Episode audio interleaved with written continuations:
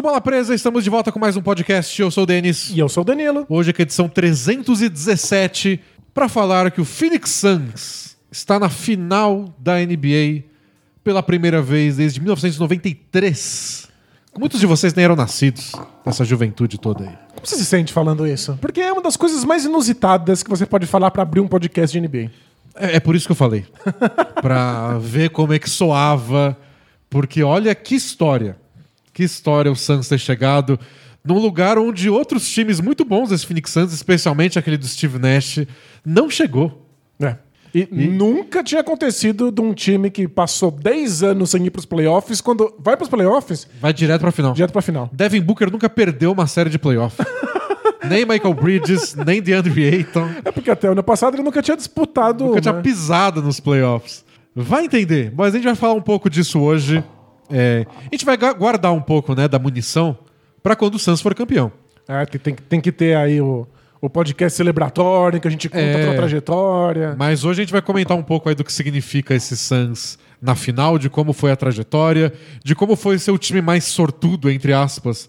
Sendo que o Suns é um time que tem um histórico de azar, de perder por pouco, de ficar no quase. E vai falar dos times que ficaram no quase. Tem nossa despedida do Los Angeles Clippers, que eu acho que tem um quesinho de Brooklyn Nets, então acho que a gente pode até citar o Nets, já que a gente não se despediu deles semana passada. Vamos falar da final do leste, que tem tudo para ter um jogo 5 daqui a pouquinho, a gente tá gravando na quinta tarde, sem as duas estrelas, sem Trey Young, sem o Tetocumpo, o que de acho tá acontecendo no mundo. tá tudo muito confuso, mas pelo menos eu fico tranquilo de que a gente não vai estar comentando esse jogo e a série pode acabar. Né? Pelo É. menos você tem mais dois jogos aí, então estamos aí confortáveis no espaço-tempo. E eu não sei muito o que prever para esse jogo, então Tá tudo bem. tudo bem de ficar um dia atrasado. E por fim, vamos comentar as contratações de Jason Kidd como novo técnico do Dallas Mavericks e de Chauncey Billups como novo técnico do Portland Trail Blazers. Foram duas contratações com muitas críticas, polêmicas pelo histórico dos dois. O Kidd já foi condenado por violência doméstica contra a ex-esposa dele. O Chauncey Billups teve uma acusação de abuso sexual em 97 ou 98. E tudo isso voltou à tona agora. Muitas críticas para as contratações, a gente vai comentar um pouco delas no fim do podcast. Boa, então, pra variar, é mais um episódio que a gente não pode falar sobre- só sobre as séries dos playoffs. Tem muita coisa acontecendo aí ao redor da NBA. A NBA tá muito movimentadinha pro meu gosto aí. E ficou aí avisando: vai acabar os playoffs e não vai ter o que falar. Né? Por que, que não é. contrata técnico quando não tem jogo acontecendo? Proíbe, proíbe de contratar técnico. Mão de ferro, é o que- é falta nessa NBA. Estão muito soltinho. pelo menos os técnicos foram contratados antes do draft, né? Ah, pelo Tem, menos. tem isso, né? É, antes da gente começar esses assuntos todos, o Danilo vai fazer um rápido, conciso, preciso, carinha do jabá. Sucinto. Sucinto. A gente é um blog, balapresa.com.br, e você pode assinar o Bola Presa para ter acesso a muito conteúdo exclusivo. São textos, vídeos e podcasts especiais. É só você usar o link que está aí na descrição do vídeo ou do podcast, ou entrar em balapresa.com.br e lá na barra de cima tem um assine. Quer saber como funciona? Vai lá e tem um FAQ bonitinho com uma lista com todo o conteúdo que você tem acesso.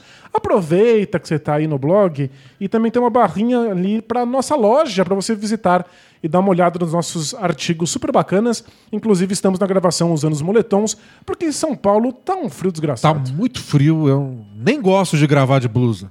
O Denis me confessou essa semana que ele não gosta de sentar de blusa. Ele não gosta de estar sentado enquanto veste uma blusa. Não é possível que só eu tenha esse incômodo. Mas como assim sentar? Como a blusa atrapalharia você sentar? É porque tá. Montando em cima de mim um negócio. Quero, quero liberdade. Bom, se você não se sente bló sentando de blusa, dá uma olhada nas blusas do Bola Presa lá na lojinha com a nossa parceria com a Caphead. Danilo teve uma crise de riso quando eu disse que eu não gosto de comer de blusa. Como assim? O, o, Quero Denis, liberdade pra, pra me movimentar. o Denis é um nudista e não sabe. Eu não sei mesmo. Nunca tentei. É, tem que ver se eu me garanto, né? Tem essa. né? É, Essas- não, tem, tem, tem uma, uma questão de autoimagem que é muito essa complicada, né? Masculinidade tóxica aí que atinge todos nós. É, e nem, nem é só masculinidade, né? Ter um corpo não é fácil Pois sociedade, é. né? Vamos falar da basquete? Bora!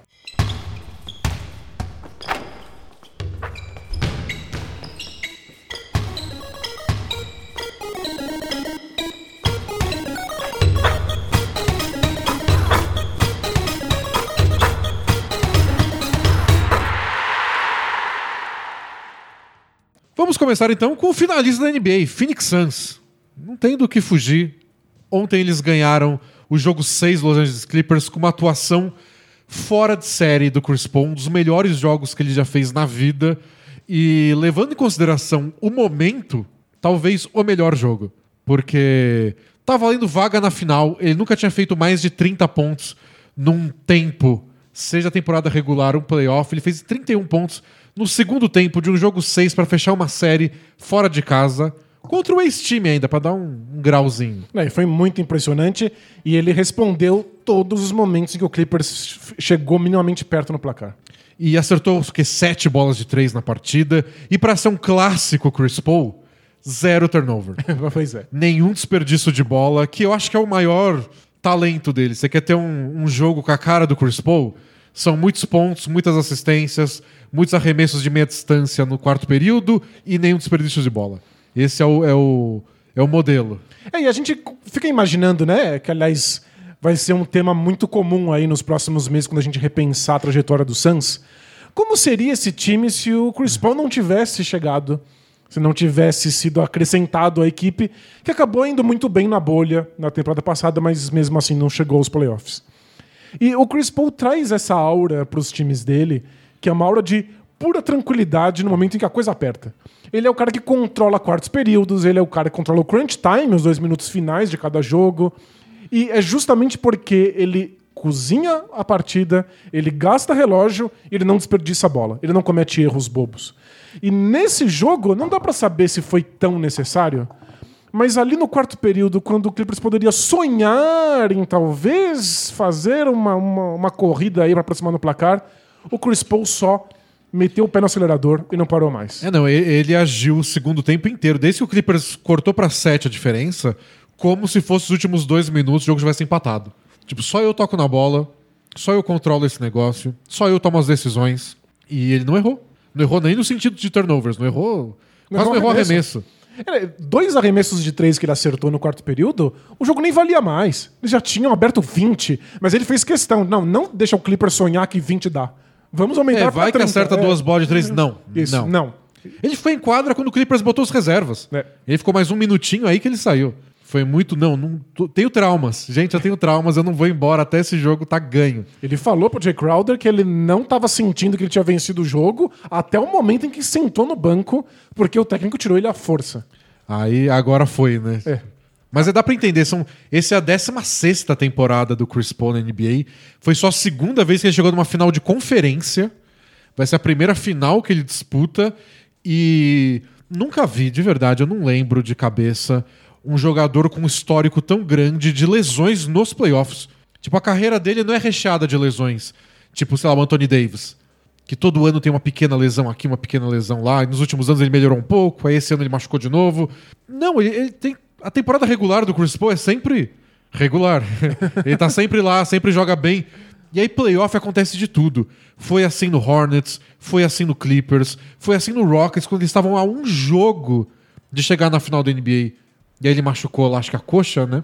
Foi, é, foi, foi a maior chance que o meu Rockets teve de chegar nas finais desde que o Harden chegou no time e a lesão do Chris Paul lascou tudo. E já ia ser difícil com o Chris Paul, porque era, tinham que ganhar mais um jogo do, daquele Warriors. É.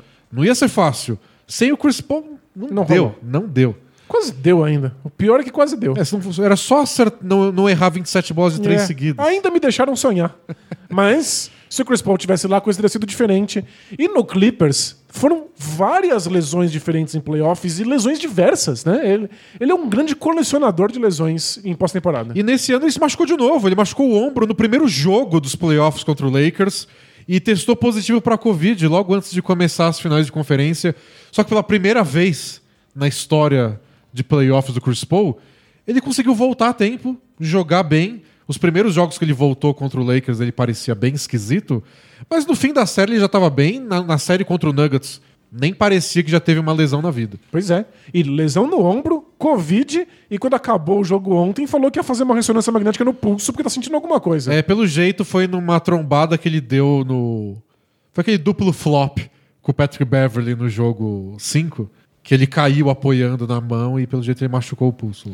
tá, tá- tá todo zoado. Pareceu tudo bem. É, mas ele tá jogando e parece tudo bem. Então, essa é a grande reviravolta na carreira do Chris Paul. É isso que, se tudo der certo, a gente vai lembrar com carinho. A temporada em que ele teve uma série de, de questões e lesões nos playoffs, jogou mesmo assim e chegou na final. E eu retorno àquela comparação que eu fiz podcast passado, eu acho, ano retrasado, de que eu, eu não tinha um paralelo para esse Phoenix Suns, mas eu tinha um paralelo pro Chris Paul, que era o Nowitzki. E é isso. As coisas sempre deram errado pro Nowitzki, deram errado até o dia que deu certo. E por quê? Não sei, ele só foi insistindo. e o Chris Paul tá nessa. Sempre deu tudo errado e nesse ano, até quando parece que vai dar, não dá. E se tem uma lição disso tudo é, tem horas que você tem que vencer pelo cansaço. Se você chegar nos playoffs sempre, se você tiver um time competitivo sempre, uma hora os deuses do acaso vão jogar os dados e vai dar certo pro seu lado. Um dia as lesões vão ser nos outros times. É. É, então, isso deixa uma coisa bem clara. Que na NBA a gente tem alguns times que são favoritos toda a temporada. E não dá pra saber exatamente qual deles vai chegar na final, porque tem muitas variáveis acontecendo, incluindo lesões. Então, um time não ser campeão não é um grande demérito, não é falhou o projeto, fez tudo errado. Às vezes faz tudo certo e simplesmente não dá pra todo mundo que fez certo ganhar um título naquele ano. O Chris Paul esteve em vários projetos bem-sucedidos, foram feitos da maneira correta. O Clippers dele com o Blake Griffin foi bem montado. É, tia, você pode fazer melhor? Tinham coisas que ele podia fazer, o banco nunca foi grande coisa, beleza. Mas foi um projeto muito bem feito, que pegou um time do nada, desde o draft do Blake Griffin, e transformou num time que brigou pelo título por anos seguidos. É. E aí sempre dava uma coisinha errada. Então, e, e acontece, coisinhas erradas rolam sempre. Não e eles não souberam lidar com isso também, né? É. O J.J. Redick já falou de, de quando eles perderam aquela série de 3 a 1 estavam ganhando de 3 a 1 do, do Rockets, que depois daquilo nunca mais funcionou de verdade. É, cria uma série de atritos.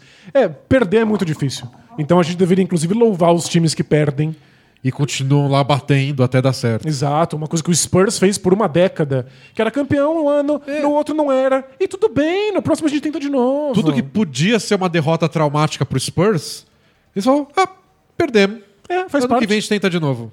Nunca era, vamos implodir o time, troca o Ben Simmons. Não, era... Perdemos, ano que vem a gente tenta ganhar. E quem tá chegando agora na, na NBA tende a ir pros extremos de ou esse time é campeão ou é um lixo deveria implodir. E não é assim que funciona. Você se mantém ali no topo, você continua brigando, e se você insistir tempo suficiente, a sua chance pode chegar. E o Chris Paul não teve tantas chances assim. Os times sempre deram errado.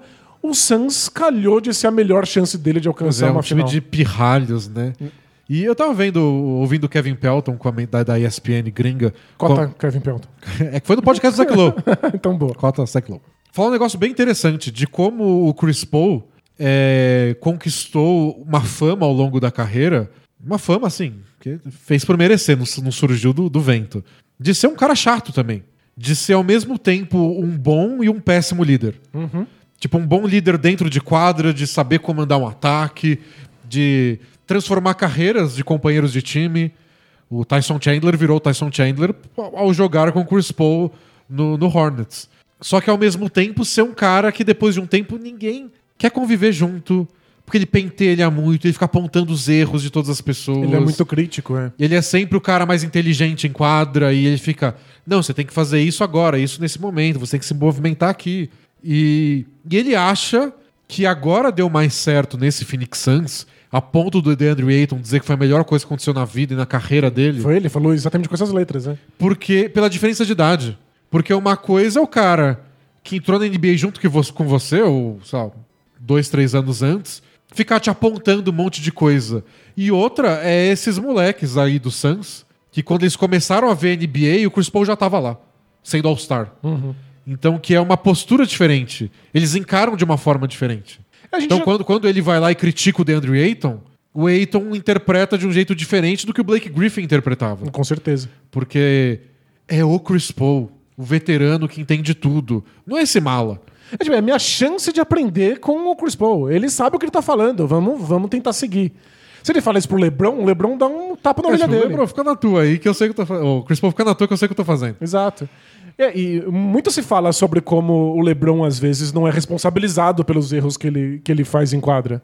Mas quem vai responsabilizar ele, né? Tipo, é- tem uma coisa hierárquica que não é só o tempo que você tem na NBA. É também o seu sucesso, os seus títulos, o seu grau de estrela, até o seu contrato. É difícil ser super milionário e aí vem alguém e fala: Não, você devia fazer isso melhor. Não, faz você. É, exatamente. Inclusive, uma coisa muito engraçada que eu vi essa semana: o pessoal comentando como o Tyron Lu é uma das únicas pessoas que tinha a capacidade de bater boca com o LeBron no- no- no- nos vestiários e que o LeBron escutava. Então, às vezes, a gente não sabe o que o Tyron Lu tá fazendo aí como técnico. Isso. Esses jogadores e esses técnicos que conseguem falar com grandes estrelas e elas escutam são muito valorizados. E o Chris Paul, nessa circunstância, com um time mais novo, pode ser esse jogador. É, deu certo, com esse grupo deu certo e, e ele comentou na entrevista ontem, né, quando estava entregando o troféu de campeão do Oeste, porque ele escolheu ir pra lá, né?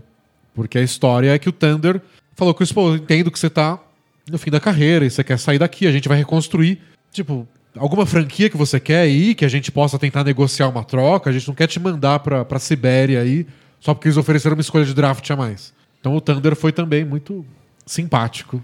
E ele escolheu o Suns, e foi uma coisa esquisita, né? É o time que não vai pros playoffs há 10 anos. E tinha a relação dele com o Monte Williams, que ele falou, com o James Jones, que é o manager dos do Suns. Foi, a gente trabalhou junto no sindicato dos jogadores, e principalmente o Devin Booker. Então Uau. ele já tinha criado uma relação com o Devin Booker, e o Devin Booker aceitou essa relação, né? Tipo, o Devin Booker, dono do time, entre aspas, deixando vir um veterano com muito mais história que ele. Essa era a minha preocupação.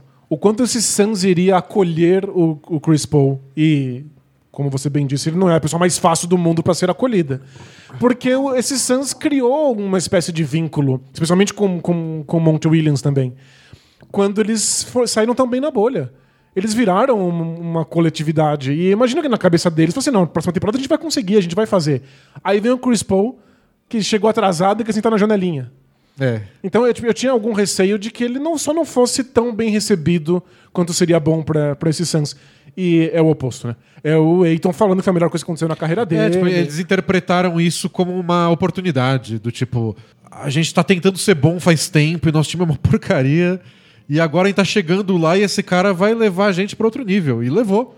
É muito louco. A maturidade do Booker entender que, pra ele ser considerado uma grande estrela, mais do que ser o jogador mais importante do time, é ele tá nos holofotes, é ele tá jogando jogo importante. É, e, e é uma coisa que talvez ele tenha.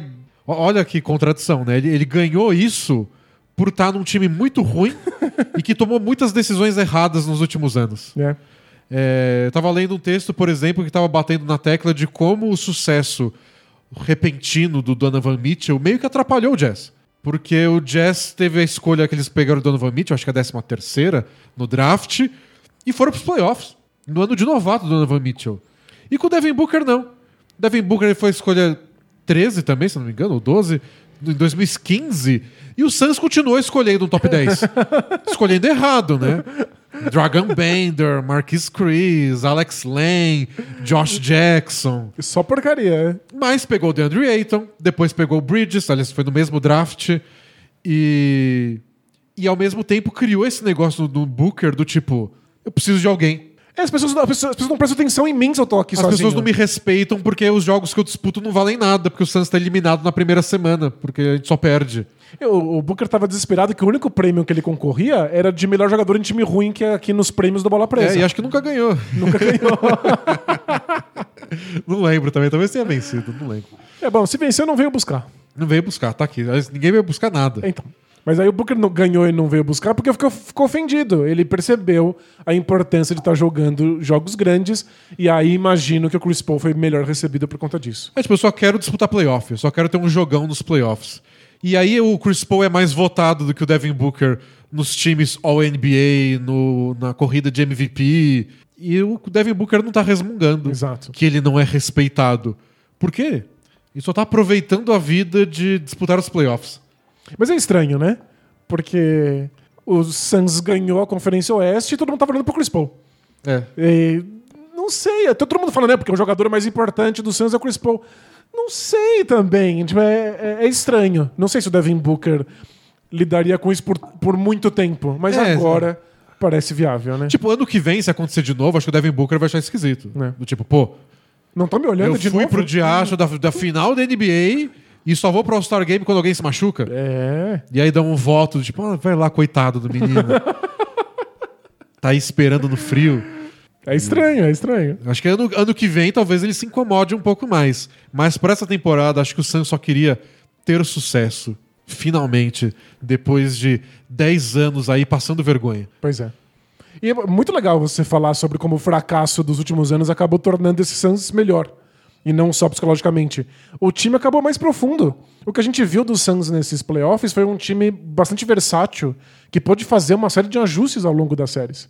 Porque eles têm jogadores pra isso. Eles draftaram um monte de gente. É, eu citei todo mundo que eles draftaram errado, né? Mas o que, o que mostra também esse Phoenix Suns é como. E é uma confirmação do que o Lakers fez ano passado também. De como é possível você ter uma reconstrução rápida, né? Você pode começar a acertar as coisas meio tarde, e se você embala uns 3, 4 acertos seguidos, É o suficiente. temos um time. Né? Você não precisa acertar por 10 anos, né? Você pode levar 10 anos pra acertar uma vez. Tipo, eles acertaram com o Booker em 2015, erraram várias vezes seguidas. Aí de 2018 pra cá eles pegaram o Bridges, pegaram o Aiton. Aí eles pegaram o Cameron Johnson, que foi importante, menos é, protagonista, mas importante pra esse time ter um bom banco de reservas. Aí contrataram o Chris Paul e pegaram o Jay Crowder como free agent. É isso. É, a maioria das coisas é de 2018 pra cá, tirando o draft do Devin Booker. É impressionante, é. É tudo bem recente. Aí o time titular tá feito, o principal reserva tá aí. Trouxeram o Cameron Payne pra disputar a bolha, porque não tinha jogador.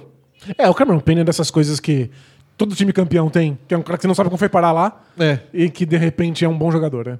É o Van Vliet de- deles, é o Caruso deles, é o Chris Anderson no Heat, é o, sei lá, o, o Sean Livingston no, no Warriors. Gente que parecia que não ia ter mais carreira e de repente tá em destaque num time campeão, ou no caso do Suns, quase. Quase, é.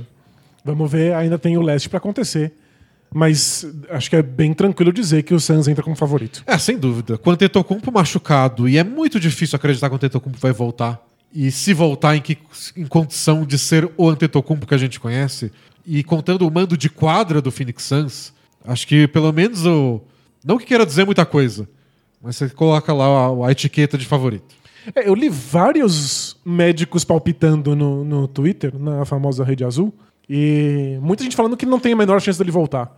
Eu vi um médico um pouco mais otimista dizendo que talvez, se tudo der certo, duas semanas fosse um prazo adequado, depende se a lesão não for tão séria desse tipo que É, ele tipo, tem. ele volta no fim da final, Exato. se o Bucks chegar na final. Exatamente. Então, É, e volta como, né? é, na- na- nada muito promissor aí pro Bucks. É, não, não que ser favorito queira dizer alguma coisa, você não ganha pontos de vitória por isso no fim do jogo, mas só pra mostrar como o Suns é ao mesmo tempo uma história improvável, mas favorito na final. Exato. E que se você olha só a, a página do Basketball Reference dessa temporada, você olha, pô, mas eles não classificaram em segundo na conferência mais forte? Por que vocês estão surpresos? né? É, e- a única surpresa que a gente tinha era não ter visto esses Suns antes. É, quando a gente pôde acompanhar o Suns, o Suns não era tão bom assim. Foi, foi repentino. Foi repentino. É. É uma das, das grandes histórias. E por isso que a gente tá falando tudo isso, mesmo antes da final. Porque eles podem perder, mesmo sendo favoritos. Já aconteceu outras vezes. E não deixa de ser uma baita história de sucesso. Porque está na final da NBA. Nossa. O, o podcast do Zach Lowe que eu citei, ele, na- antes de entrevistar o Kevin Pelton, ele conversa com um cara da ESPN que é torcedor fanático do Suns. E ele conta de como ele tinha 7 anos de idade quando o Suns foi pra final em 93, com o Charles Barkley. Eles chegaram tão perto de ganhar do Bulls, perderam. Eles foram duas vezes, essa foi a segunda, né? É, a outra foi nos anos 70. E perderam também. E, e a expectativa dele é tipo, ah, ano que vem tamo aí. Nosso time é muito bom. O Charles Barkley foi MVP da temporada, tá no auge da carreira. E aí perdeu no outro ano, machucou não sei quem, perdeu pro Rockets. E foi passando. O time não era tão bom, aí o Barkley foi embora. E aí passou 10 anos, aí chegou o Steve Nash. Aí o time foi bom, aí aconteceu todas, toda a maré de azar que você pode imaginar. Então, esse cara até comentou: Pô, vocês vão falar de jogador machucado pra gente? Só porque a gente pegou o Lakers sem o Tony Davis e o Nuggets sem Jamal Murray e o Clippers sem Kawhi? Olha nosso histórico. Sempre alguém machucado do nosso lado, agora foi pro outro lado. Não vou pedir desculpa.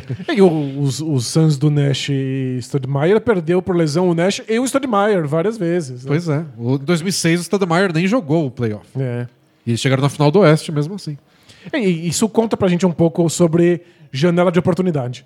Às vezes os times são bons, tão bem construídos, mas você tem aquela chance. Você não É. sabe se no ano que vem vai rolar, um ano antes não foi possível. É capaz desse Suns nunca mais chegar na final. Né? Porque ano que vem o Chris Paul já começa a bater a idade, porque uma hora tem que acontecer, né? Pelo amor de Deus. Nunca não aconteceu. e, e vai saber, às vezes o resto do time só não é bom o bastante. O Oeste é complicado, sempre tem time forte crescendo. Pode ser um time que chega muito jovem e não volta. Pergunte para os torcedores do Oklahoma City Thunder se não é possível. Pois é. E começa a ficar caro manter os jogadores, tem que renovar o Aiton, o salário fica engessado, você não consegue contratar outra pessoa pra substituir o Chris Paul. E, aí desgringola, né? Então é, é por isso que a gente celebra essa conquista do Suns e por isso que a gente já considera uma conquista, mesmo que eles queiram bater na tecla de que não, tem, tem uma coisa a mais ainda. Não, sério, ganhar o Oeste já é absolutamente histórico. Se bem que eu, eu, eu aplaudo o Suns por comemorar, por vibrar, por se abraçar, por emocionar e por chegar em Phoenix e a galera fazer passeata com o carro, eles saírem na janela gritando.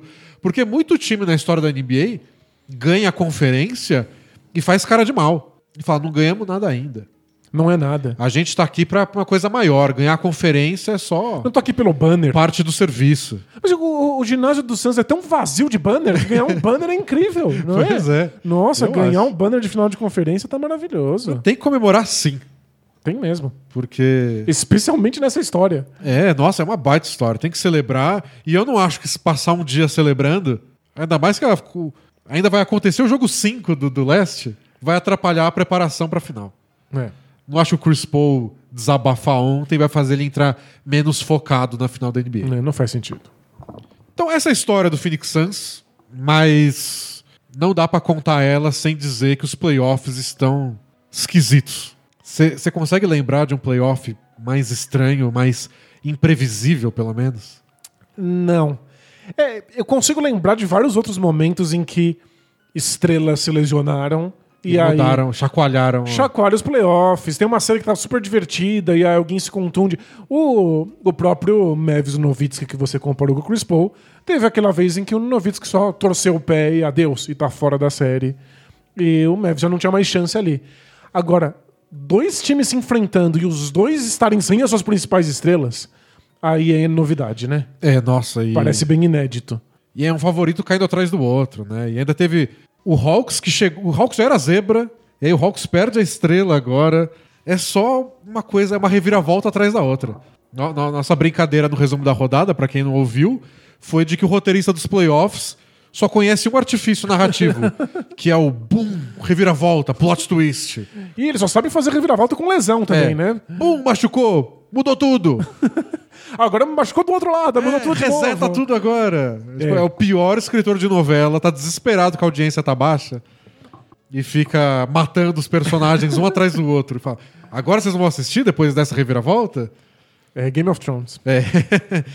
No- novela que morre personagem, Game of Thrones.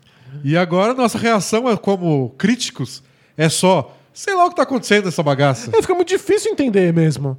Pro- O, o Hawks e Suns virou. O Hawks e Bucks virou uma montanha russa.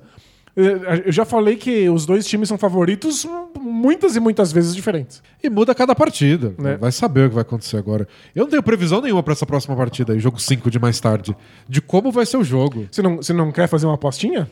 Ah, quero fazer uma aposta. Não quero fazer uma aposta nesse jogo. Ou, quer dizer, nesse jogo sim, mas não em quem vai ganhar. Acho que é o momento da É. gente falar. Vamos lá. Primeiro momento, KTO, maldição bola presa no podcast. Maldição bola presa. Pra quem não acompanha o nosso resumo diário no YouTube, temos uma nova parceria com a KTO, que é um site de apostas esportivas. E a gente criou um momento que a gente resolveu chamar. Porque chamar de momento KTO ó, ó, parecia estranho. Então a gente chamou de maldição bola presa. Porque apostar é tentar prever o que vai acontecer no futuro. E sempre que a gente faz uma coisa parecida com isso, acontece o oposto, e aí os populares resolveram chamar de maldição bola presa. Exato. Eu ainda não acredito.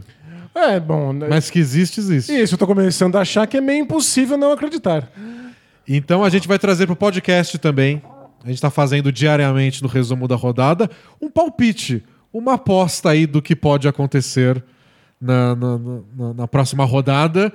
E nosso primeiro palpite foi Cameron Johnson, jogo 6, vai fazer pelo menos 10 pontos, porque ele vai ser importante pro Suns quebrar a defesa do small ball do Clippers. O Isso, quebrar a defesa por zona que o Clippers usou. que, que aconteceu, Danilo? Ele sequer jogou porque ele ficou doente. Caganeira!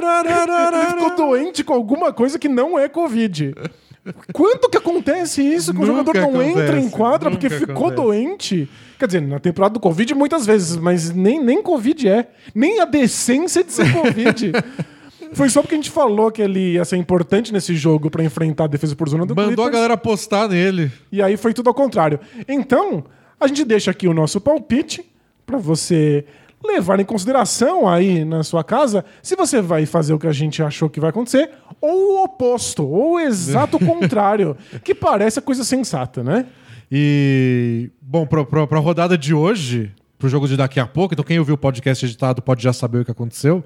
A gente sugeriu, mais cedo no, no, no resumo da rodada, uma aposta no John Collins, fazendo mais de 15 pontos, contando que o Trae Young não vai jogar mesmo. Embora a gente não tenha essa informação dada como certa até agora. Isso, vai ser decidido mais próximo do jogo. Mas já que o podcast vai entrar no ar depois disso, Danilo, você quer sugerir uma aposta mais longínqua? Do tipo, quem ganha essa série? Quem ganha a final? Se o Suns ganha a final da NBA? Acho que o Ou Suns... você quer apostar no futebol? que a gente sabe que é sua praia. Eu acho que eu sei tanto quanto futebol, quanto eu sei do possível resultado de Bucks e Hawks, porque é imprevisível demais. Eu, eu apostaria nesse momento no Suns, eu acho que eles são bem favoritos. Então você aposta no Suns pra ganhar a NBA. É, Agora é a hora, antes de saber o adversário. Já pensou? Eu, eu, só, eu só quero contar essa história. Eu só quero escrever esse texto. O, te- o É. texto do título. Aliás, a gente escreveu vários textos do Suns nos últimos anos, contando a desgraça deles. A gente vai disponibilizar pra vocês aí. A gente vai juntar tudo antes da final. Boa, tem umas coisas aí pra assinantes, a gente vai liberar pra A vocês. gente monta um previewzinho da final e coloca esses textos. Bom, mas KTO, pra quem quiser lá, entra no site deles, faça seu cadastro, use o cupom Bola Presa, é só Bola Presa tudo junto, quando você estiver fazendo o cadastro, e você ganha 20% de bônus quando você fizer seu primeiro depósito, pra você ter uma graninha a mais aí, pra seguir nossos conselhos e nunca perder um real. Vou perder absolutamente Tirando tudo. quando você perder, claro. Exato. E semana que vem, hoje o Momento KTO foi mais pra gente contar pra vocês que temos uma, temos uma nova parceria Boa. e que para vocês terem um novo site aí para postar. Eles são também parceiros do Café Belgrado, então eles estão investindo na podosfera basquetebolística eh, bola do Brasil. Boa, Então, apoiem eles, eles estão apoiando quem produz conteúdo de basquete. legal. Semana que vem a gente vem com, com palpites mais concretos. Boa. E eu quero investir nesse negócio, Danilo. É, Eu acho que você, por não entender de futebol, é a pessoa certa. E quanto mais a gente sabe, mais a gente se confunde. exato. A gente tem tanta informação, por exemplo, de Bucks e Hawks, que a gente sabe quão impossível é você cravar alguma É, coisa. Mas o Capela vai jogar porque ele teve aquela pancada no olho. A gente começa a envolver tanta informação que a gente se confunde. É, o, o que o Brasil de 2020 explicou pra gente é que quanto menos informação você tem, mais certeza você tem das coisas. Não é? Quanto mais ignorante você é, mais certo você tá daquilo que Então, você pra fala. você ir lá e cravar, você tem que ter um Nossa. pouquinho menos de informação. Exato. Eu, eu tô perfeito aí pra falar certeza sobre futebol. Semana que vem, Danilo Silvestre, neste podcast, vai cravar o campeão da Eurocopa. É mesmo? É. O- vai ser muito legal porque eu não sei quem tá na final. É, dois times europeus. Isso, aí eu vou, eu, vou, eu vou cravar um campeão que talvez não esteja nem disputando o jogo. Não, não, a semana que vem a gente vai trazer com, com as odds. Ah, então Quanto beleza. tá pagando cada um. Tá bom. Você me avisa e eu cravo. Você vai dizer se vai sair mais de um gol no primeiro tempo. Combinado. Semana que vem a gente vai fazer palpites. A gente vai fazer um de NBA também, igual a gente faz todo dia no resumo da rodada, mas o Danilo vai apostar na final da Eurocopa. Combinado. Hoje a gente só está, tá pedindo para você fazer seu cadastro lá. Então entra na KTO, faz seu cadastro, usa o cupom Bola Presa para você ganhar 20% de bônus. E aí, quando você tiver tudo prontinho, você começa a assistir o resumo da rodada ou o podcast da semana que vem e vamos fazer fortuna juntos. ou não, ou a gente só se diverte um pouco. Ou definitivamente não. Eu acho que a ideia é só brincar. Ninguém acha que vai ficar rico Ah, com não, isso. imagina. Inclusive, apostem com moderação. E a ideia também não vai apostar a fortuna daí do, do- Vai vender a casa e apostar tudo. Não, a ideia é só ser, ser divertido. Bom, voltando então para nosso para nossa final do leste, eu queria muito falar sobre ela. Tô perdidaço. Porque o ataque do Bucks não funciona muito. Não é, é que não funciona. Ele não existe muito sem o Antetokounmpo. Sem a ideia do Antetokounmpo puxar um contra-ataque. Sem a ideia de alimentar o Antetokounmpo embaixo da cesta. Sem a ideia de isolar ele de um lado da quadra para fazer um post-up. Sem ele ser o cara do bloqueio pro Drew Holiday ou pro Chris Middleton. Ele participa tanto que eu não sei o que esperar. Diferente até do Hawks. Porque o Trae Young participa até demais do ataque do Hawks. É, às vezes mais do que é recomendável, é. Porém, a gente podia imaginar o que aconteceu, que foi Lou Williams, é, o Bogdan Bogdanovic e o Kevin Herter emulando o que o Trae Young faz. Perfeito. Não é do mesmo jeito, eles não têm as mesmas características, Não não arremessam de tão longe. não tem o mesmo floater, mas o ataque pode nascer a partir disso. Quem no Bucks vai fazer fisicamente o que o Antetokounmpo faz? Você bota o Brook Lopes pra fazer o bloqueio ou o Bobby Ports numa jogada igual ao Antetokounmpo e já é outra jogada. Né. A defesa vai marcar de outro jeito. Então, o que me preocupa é que você falou, é difícil imaginar o ataque do, do Bucks funcionando sem Tetocumpo. Eu já tô naquele ponto em que é difícil imaginar o ataque do Bucks funcionando. Acho que a única coisa que tava mantendo o ataque do Bucks minimamente digno nesses playoffs tem sido o fato de que eles infiltram e atacam o garrafão com certa tranquilidade. É o Antetokounmpo quem torna isso possível, porque as bolas de três do Bucks continuam não caindo. Mesmo com esse jogo de inside out, esse jogo de levar a bola pro garrafão e depois passar pra fora, o Bucks não tá conseguindo transformar isso em pontos fáceis de, de três. Tirando aquele jogo 2 que eles ganharam fácil. Os outros são muito já Foram sofridos. quatro partidas, uma a bola entrou, nas outras nem tanto. Então, você está tirando a única coisa que mantém o ataque do Bucks É. funcional. E aí você começa a sentir mais também.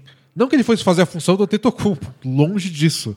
Mas a lesão do Dante de Vincenzo, agora são dois titulares fora. E é um cara que arremessa de três. E agora o arremesso de três deveria ser mais importante, não confiável. Mas sem o Antetokounmpo mais importante pro Bucks e você não tem opções. Você tem que botar o Bryn Forbes em quadra por 35 minutos. É, Então, eu eu tava me perguntando, não é só a quantidade de pontos que a gente tem que se preocupar aqui, mas é a quantidade de arremessos. De onde vão vir os arremessos que o Antetokounmpo tava tentando? É, Vai ser o Chris Middleton tentando bolas forçadas Ainda de mais na distância? defesa que vai estar esperando isso. É, tá complicado. E, e os números defensivos do Bucks na temporada, quando o Antetokounmpo saem, são desanimadores, assim. Ele é muito É importante. né? Às vezes ele sai junto com o Drew Holiday, né? Tem toda uma série de questões que é difícil você medir por um jogador só. Mas é o principal jogador defensivo deles. É o cara que dá conta da defesa, mesmo se você quiser tirar o Brook Lopes de quadra e ele protege o garrafão, dá toco. Ele é muito grande pra esse time, Pra simplesmente desfalcar de um dia pro outro. Não, e ainda mais um pro Budenholzer, né? O cara que gosta de seguir o plano, o cara que gosta de apostar no que eles treinaram a temporada inteira. É o cara que detesta a variação. Eles não treinaram jogar sem o Tetocumpo. Não, claro que não. Até porque o Antetokounmpo não é um jogador que se lesiona fácil. E, e parte disso é porque ele não joga tantos minutos também. O Bucks é muito cuidadoso com quantos minutos o Antetokounmpo fica em quadra pra poupar a saúde dele. A lesão dele, pra quem não viu, foi um- o joelho dele dobrando pro lado errado, numa trombada é, bem aleatória no garrafão, numa tentativa dele de dar um toco na cobertura. Foi bem azar, né? Foi bem acaso. É, sei que eu tava lendo um cara, uma discussão sobre isso, e um cara falou que tem, tem gente que acredita que estuda lesões de esporte e que acham que só que corpos mais descansados têm mais chance de se safar dessas lesões por azar. Tipo, um corpo mais descansado, em forma, que não jogou 90 partidas nos últimos cinco meses, dia sim, dia não, tem mais chance de cair com o pé em cima do pé do outro e não torcer o tornozelo tão feio. Entendi.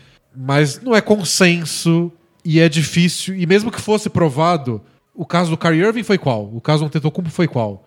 Lidar individualmente com isso ainda é um desafio.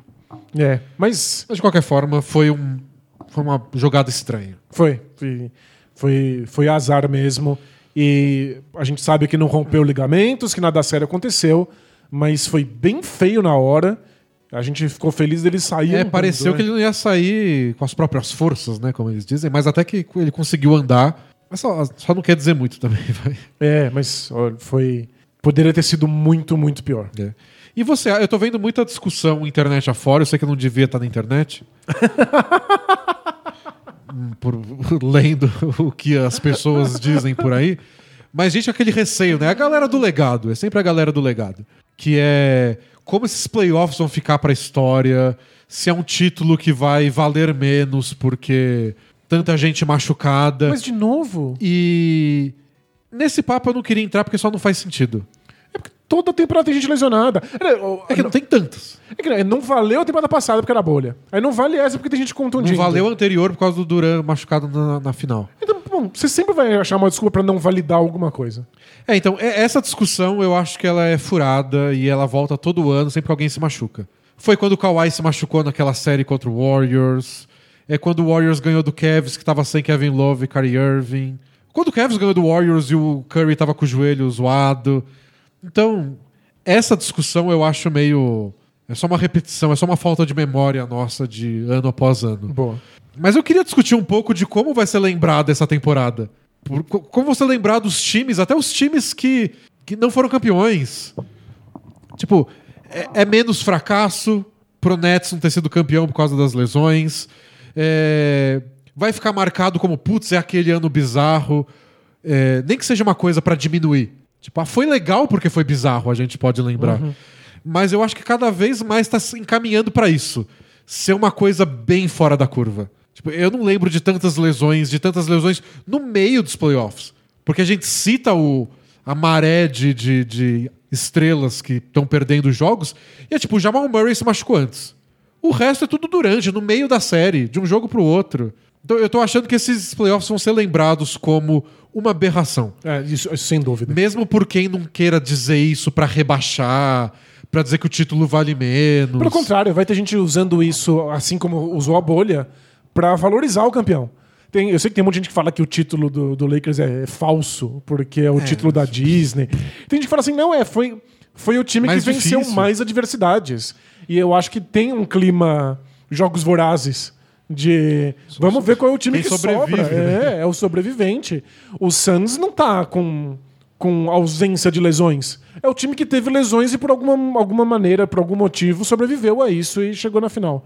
Então, sim, dá pra usar essa narrativa dos dois lados.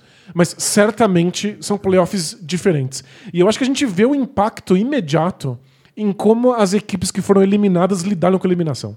É, já é a segunda vez com Clippers e Nuggets em que o discurso dos eliminados foi temporada que vem a gente volta e saudável e aí vai ser outra história.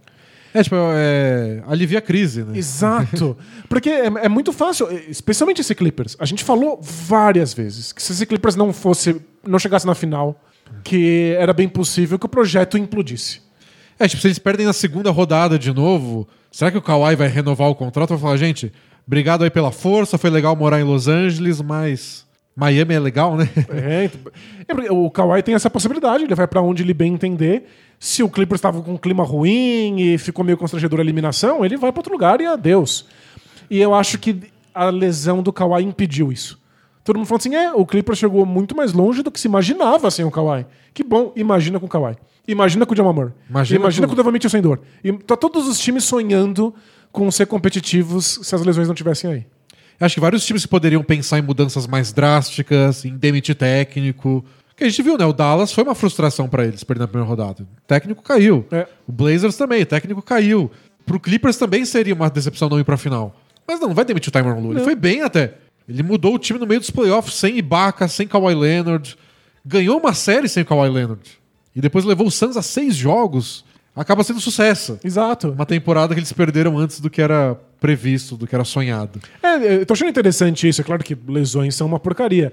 Mas todos os times estão muito confiantes de que se eles estivessem saudáveis, eles teriam chegado na o- final. o- Muitos times diferentes. O Bill Simmons, no podcast dele, fez uma especulação muito engraçada. Que é, quem tá em casa agora mais puto vendo a NBA desse jeito? Quem tá mais bravo pensando, putz, se eu tivesse lá, ia ser tão fácil. Muita gente, Tipo, né? se, se é o LeBron, putz, se o Anthony Davis não se machuca, ia ser tão fácil ganhar esse negócio. Ou a gente se quase é- ganhou do Suns. Ou podia, ou o Kai Irving, o Duran e o Harden. É, ou Harden, ou Jamal Murray. Tipo, gente, tava no papo, era nosso esse ano. Quantos, quantos jogadores ao redor do, do- da NBA não estão pensando isso agora? Era nosso. Era nosso. É, o era. Antetokounmpo agora, putz, tava na nossa mão. Só sobrou zebra e a gente. e eu vou me machucar o joelho agora. E o Hawks também pensando: nossa, o Antetokounmpo lesionou. Se o Trae Young tivesse saudável, É. era a nossa chance de abocanhar. Então, né, é, todas as pessoas têm, todos os times têm motivo pra pensar isso de alguma forma. Não dá pra medir quem pensou mais. Mas acho que foi adiando. A gente falou que a gente não se despediu do Nets temporada, na, na semana passada, mas eu acho que a despedida do Nets e do Clippers são bem parecidas. Que pena, que azar que a gente deu porque o título tava muito perto, mas ao mesmo tempo sem desespero, porque nossas estrelas estão jovens, nenhuma delas teve uma lesão assim gravíssima, e a gente volta no que vem, como favorito. É, então, e claro que tem um lado amargo, porque ser eliminado não é fácil. E os dois times saem um pouco desgostosos. Eu acho que o Nets, por conta das atuações dos- do, Harden na- na- na- nos jogos em que eles foram eliminados. E o Clippers pela atuação final do Paul George. Então, tipo, dá um gostinho ruim na boca.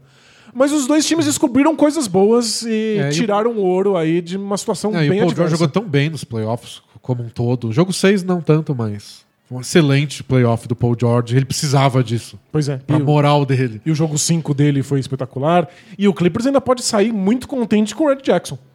Então, eles têm que decidir, né? Eles têm que renovar com o Red Jackson. E pelo contrato que eles têm com o Red Jackson, como eles pegaram a temporada passada no meio do ano, eles não têm os bird rights completos. Então eles não podem simplesmente Eles não podem pagar qualquer dinheiro pro Red né, Jackson. estourar o teto É salarial. tipo, é um salário que o primeiro ano tem que ser na casa dos 10 milhões. Porque ele jogou tão bem nesses playoffs. Será que algum time não oferece mais? Pode ser.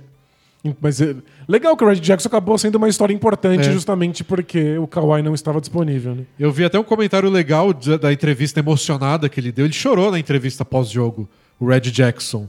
Agradecendo o Clippers por salvar a vida dele, salvar a carreira dele. Agradeceu o Paul George por ligar pra ele quando ele foi dispensado do, do Pistons e falar: não, a gente quer você aqui no Clippers. Porque a carreira dele estava encaminhada pros, ó, talvez o salário mínimo aqui pra ver o que dá. E foi um dos melhores jogadores do finalista do Oeste nos, nos playoffs. É, né, a trajetória do Red Jackson foi muito maluca. Porque ele era um reserva no Thunder Isso. e ele queria muito ser titular.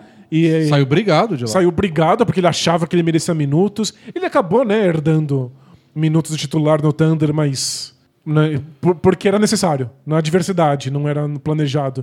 E foi uma coisa meio Terry, Terry Rozier, né?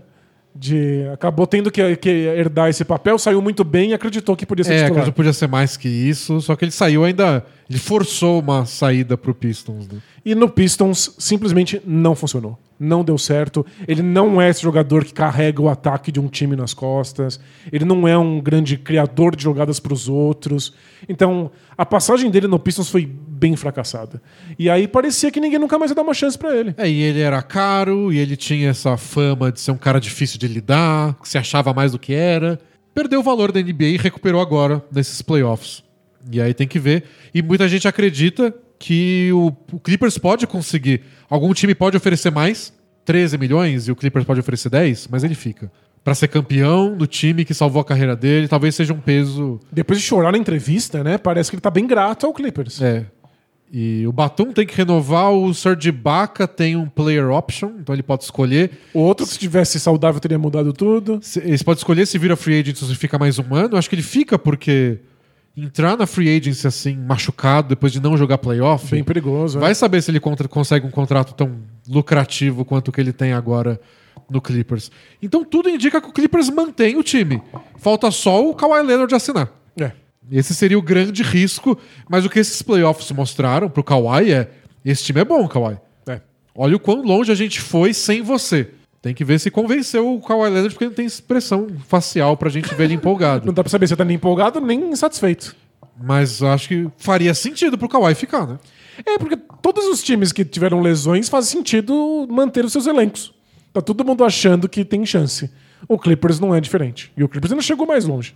É. E pro Nets eu acho bem parecido. Tem algumas questões pra você pensar, porque o Joe Harris foi tão mal, mas a base tá lá, você só vai e volta na temporada que vem. É, mas é até difícil analisar o Joe Harris. Ele vai ir tão mal quando as defesas estiverem tão focadas nas estrelas Ah, saudáveis? mas ele errou tanto arremesso e marcação. É, mas é, é tudo diferente, né? O time, Vai. o time mudou muito porque não tinha as estrelas. Vai no mesmo psicólogo do Ben Simmons E e boa. já te- resolve os dois de uma vez só. Isso, vê, vê se não tem um desconto. É. né? Vê, vê se vocês não podem, os dois aí, usar um cupom da Lura aí pra melhorar algumas coisas. Cupom da onde, Danilo? Da Lura? Momento Alura. Mais de mil cursos na Alura para você catapultar sua carreira. Curso de tudo. Curso de lance livre? Ainda não, mas quem sabe? É, eu acho que o mais importante é que vários cursos aí podem aumentar a sua autoestima, a sua confiança, sua sensação de que você pertence no mercado de trabalho. E eu acho que é, é disso que eles precisam. Porque todo mundo tem essa sensação, tanto a do Ben Simmons quanto a do Joe Harris. Que a do Ben Simmons é eu não sei bater lance livre. E uma hora vão me chamar para bater lance livre. Ai meu Deus.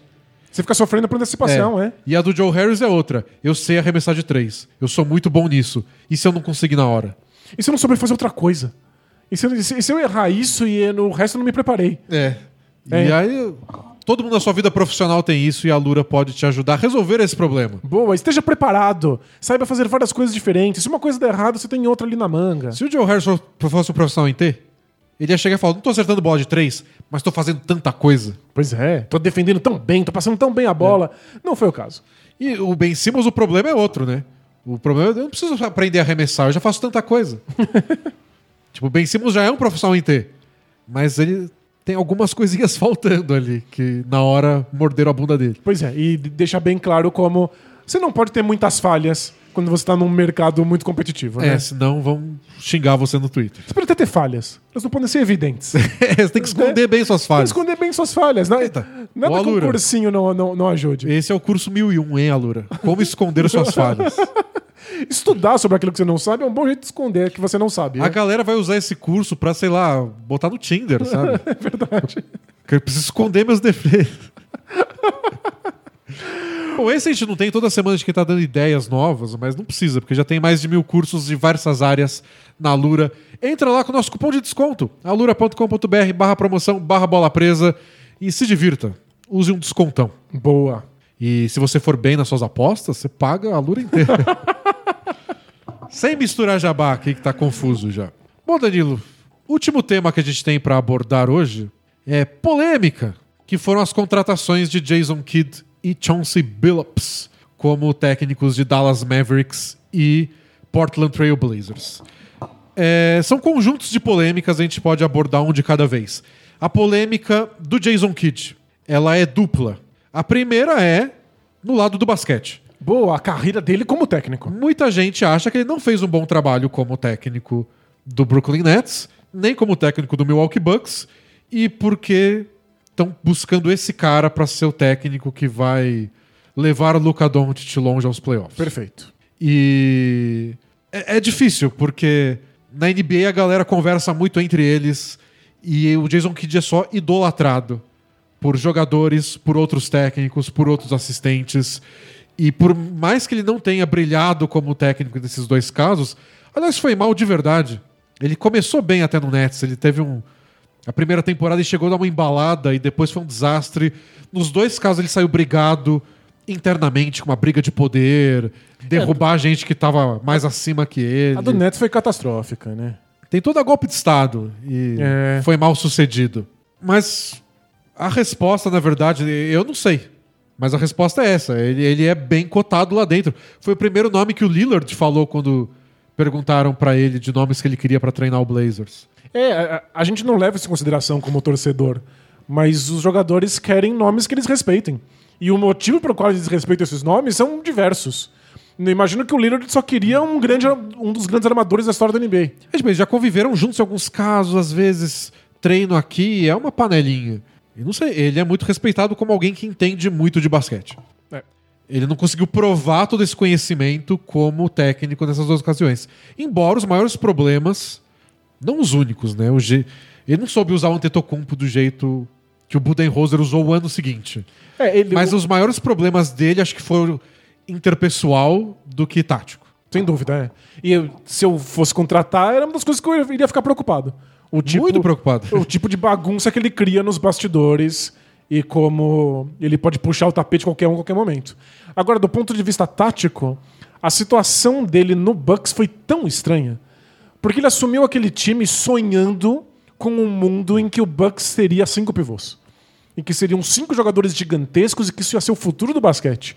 Deu errado, assim, num nível catastrófico. E provavelmente atrapalhou o desenvolvimento do Tetocumpo. É, e, e foi mais esquisito porque no- logo depois chegou o Budenholzer, mudou tudo. O elenco não mudou tanto assim. Chegou peças que ajudaram, Brook Lopes, etc. Mas, nossa, virou o melhor time da NBA. É. Foi tipo quando o Mark Jackson saiu e entrou o Steve Kerr no Warriors, que é tipo, putz, era isso que eles podiam fazer e você não tava fazendo? Aí pega mal. Pegou mal pro Jason Kidd, além de todas as questões internas. Mas eu acho que ele é tão idolatrado no mundinho da NBA que era eventualmente ele receberia mais uma chance.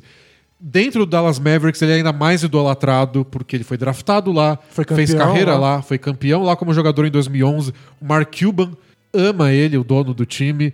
Então, se ele fosse receber mais uma chance, era essa, mas tem um arzinho de última chance. É, sem dúvida. É difícil de julgar técnicos que têm pouca experiência, porque a gente nunca sabe o que é o técnico, o que é o time que ele assumiu. E o, o Jason Kidd pegou dois times muito diferentes entre É. si e tentou coisas muito diferentes também, então a gente não sabe ainda qual que é a mão dele. E o Frank Vogel, técnico do Lakers, elogiou muito o Jason Kidd por esses dois anos como assistente. Mas o que exatamente o Jason Kidd fazia naquela comissão técnica? É exato. Só eles sabem. Qual é a função? Então é muito complicado de julgar isso, mas depois de três experiências em três lugares distintos, fazendo três coisas completamente outras e aí é fracasso, aí talvez você não tenha a quarta Pois oportunidade, é. né? Então acho que essa é a chance. Se o Kidd quer ser técnico, essa é a chance dele. De qualquer forma, a maior polêmica não foi por causa disso. Foi. Muita gente torceu o nariz pro Kidd técnico, mas a grande polêmica foi por que em 2001 o Jason Kidd foi condenado, não só acusado, por, de violência doméstica contra a então mulher dele, ex-mulher agora. Ele foi condenado, teve que pagar por isso, ele fez até curso para controlar a, a raiva. Pagou multa e, Pagou multa. e no julgamento ele disse que era culpado. Então, tipo, não, É, não é acusado. No tribunal, né? não, Ele- ele- ele- ele se declarou culpado. é. Aí eles voltaram, o casamento continuou depois disso, e eles se divorciaram em 2007, e aí em 2007 a ex-mulher dele voltou a acusar ele, de, tipo, aconteceu outras vezes, ele acusou ela de falsas acusações de agressão. Foi uma história terrível. assim. É, tipo, ele, ele pediu uma medida cautelar para que ela ficasse longe dele, porque ele disse que ele foi agredido depois É, por ela. Foi, foi uma história terrível. É. Mas de qualquer forma, aconteceu. É. E o próprio Dallas Mavericks foi alvo de acusação em 2018 de um caso de sexismo. Um caso não. Casos, no plural, de sexismo dentro da franquia. Nem era na parte do time mesmo. Não era parte dos jogadores técnicos e afim. Era na franquia, lá dentro. É, funcionários, gente que está trabalhando nos bastidores, vendendo ingresso. A parte burocrática da, da empresa Dallas Mavericks, que era um ambiente tóxico para as funcionárias mulheres. E foi uma acusação pesada, que pegou muito mal e que o Mark Cuban chegou naquela história do tipo. É, eu sou o dono, mas eu não estava exatamente sabendo que estava acontecendo isso, mas vai mudar tudo. E aí, dois, e me- dois anos e meio depois, ele está contratando um cara que virou símbolo de como gente que agride mulher não sofre consequência nenhuma no universo da NBA. Isso. Então, essa tem sido, putz, faz tão pouco tempo que você teve que lidar com, com esse problema que a gente nem sabe ao certo se foi resolvido de fato ou não. E aí você contrata o Jason Kidd, que virou um, um símbolo de- dessa. de como é, o machismo passa solto e sem nenhuma consequência no universo da NBA. É, então. Aí a gente começa a entrar na, na- na parte complicada, na parte eticamente complicada. Porque, por um lado, o Jason Kidd é um condenado da justiça. Sim. E E a condenação dele já aconteceu. já aconteceu, ele já pagou por ela em todos os trâmites possíveis dentro da lei. E eu sou um defensor de que condenados pela justiça, quando passam por esse processo, devem, ao final, serem reintegrados à sociedade e devem poder trabalhar, já que trabalhar é uma das coisas mais importantes para sua inserção social. Então, Jason Kidd deveria ser capaz de poder trabalhar. A questão é a mensagem que você passa para a sua franquia quando você acolhe o Jason Kidd. Então, eu acho que o Jason Kidd deveria poder ter qualquer cargo de técnico. O problema é a bagunça que isso cria na torcida, É, na, por- na- na comunidade da NBA. Porque as pessoas é, proibiram o Jason Kidd de trabalhar. É absurdo. É absurdo. É só absurdo. Mas você também não tem como impedir que pessoas fiquem incomodadas com isso. Exato. E as pessoas- você não tem como impedir que as pessoas comecem a associar os seus escândalos anteriores com a contratação do Jason Kidd. Então, as pessoas ficam indignadas, as pessoas reclamam, elas têm todo o direito de fazer isso, e o Mavis vai ter que lidar com as consequências da sua decisão. Agora, não dá pra proibir o cara de ser técnico. É, o que eu acho que. O que eu esperava até. Eu não achei que o Jason Kidd ia ser técnico de novo. É, eu, eu achava que os fracassos anteriores e o sucesso dele como assistente seriam É. suficientes para que ele tivesse uma carreira longeva como assistente. Se ele quisesse, ia ser assistente É. pra sempre, ganhando bem, sendo assistentes mais bem pagos da NBA, etc e tal. Até porque na NBA, e isso é um caso importante até pro próximo assunto do Billups, na NBA o técnico é uma figura muito importante pra imagem do time. Muitas vezes é só isso. Porque é. Porque tem, tem muitos donos que gostam de aparecer, né? O Mark Cuban, no Dallas, é um deles. A gente fala dele mais do que de outros donos porque a gente é forçado a isso. Ele tá dando declarações, ele toma decisões, Ele tá sempre na lateral da quadra. ele participa, ele vai lá e vai no Twitter explicar por que o Dallas fez aquilo. Tem dono que a gente nunca viu. Tem dono que eu não faço a menor ideia de qual é a cara. É, não, tem dono que tá nem aí pra nada. É. Vai lá pegar o. Pega o cheque no fim do mês. É isso, tem- dono que tá muito ocupado sendo bilionário. É, não, tá Que trabalho. deve, deve comer muito tempo mesmo. O Steve Ballmer do Clippers a gente vê, porque ele tá lá pegando nas pernas das pessoas do lado dele. Então ele chama atenção como um dono de time. É... Então, mas tem times que não tem esse, esse- essa face da franquia como o dono. Tem alguns que é o general manager. Lembra do Daryl Morey no Rockets? Ele era estrela. O dono a gente nunca ouviu falar. É, né? não, ele. Quando vendeu, tipo, ah, é verdade, tinha um dono, né? o Fertita já aparece mais. É, o Fertitta já é mais interessado na minha atenção. o, o Danny Ainge no Celtics, antes dele sair, ele ia numa rádio de Boston toda semana dar entrevista e falar de como o Celtics estava indo. Ele era a cara do time. Tem manager que fala uma vez por ano no draft e nunca mais dá entrevista. Quem é obrigado a dar mais de uma entrevista por dia? O técnico. Pois é. Obrigado mesmo. Obrigado, tá no a contrato, NBA é. multa se você. E no dia do jogo, você vai lá e dá uma entrevista no shoot around que acontece de manhã. Aí você dá outra entrevista antes do jogo. E você dá entrevista depois do jogo. Tipo, três entrevistas num dia. Você não tem o que falar. Quando a gente. A gente foi acompanhar uns jogos nos Estados Unidos em 2018 e a gente teve credencial de imprensa. E eu lembro que a gente, a gente foi numa, numa coletiva do D'Antoni no Rockets. E aí fizeram algumas perguntas, umas duas, três perguntas pra ele antes de começar o jogo. E aí ele respondeu super rápido, eram umas perguntas bem bobas. Quando acabou o jogo, ninguém tinha perguntas novas pra É. fazer. E aí alguém falou assim: é, teu jogador foi bem, né? É, hoje ele foi bem. É isso, né, pessoal? É isso, é. Ele levantou e foi embora. Foi muito casual, né? Era um jogo de temporada regular, não tinha mais o que falar. Ninguém tinha o que perguntar. Mesmo assim, contratualmente, tem que sentar lá na mesinha, tem que ligar as câmeras, tem que estar disponível. Nem jogador fala tanto. É. O técnico é a cara. E o que aconteceu nos últimos anos? Até com o Popovich, Steve Kerr eh, e outros técnicos, Steve Clifford, perguntam coisas da vida. Tipo, o, o Popovich estava lá toda semana batendo no Donald Trump. Então, acaba sendo a opinião, o que, que o time está falando sobre isso. Aí surge uma polêmica na NBA, o técnico que responde. O que você acha dessas faltas aí que o Trae Young cava? É para mudar a regra? Pergunta pro técnico.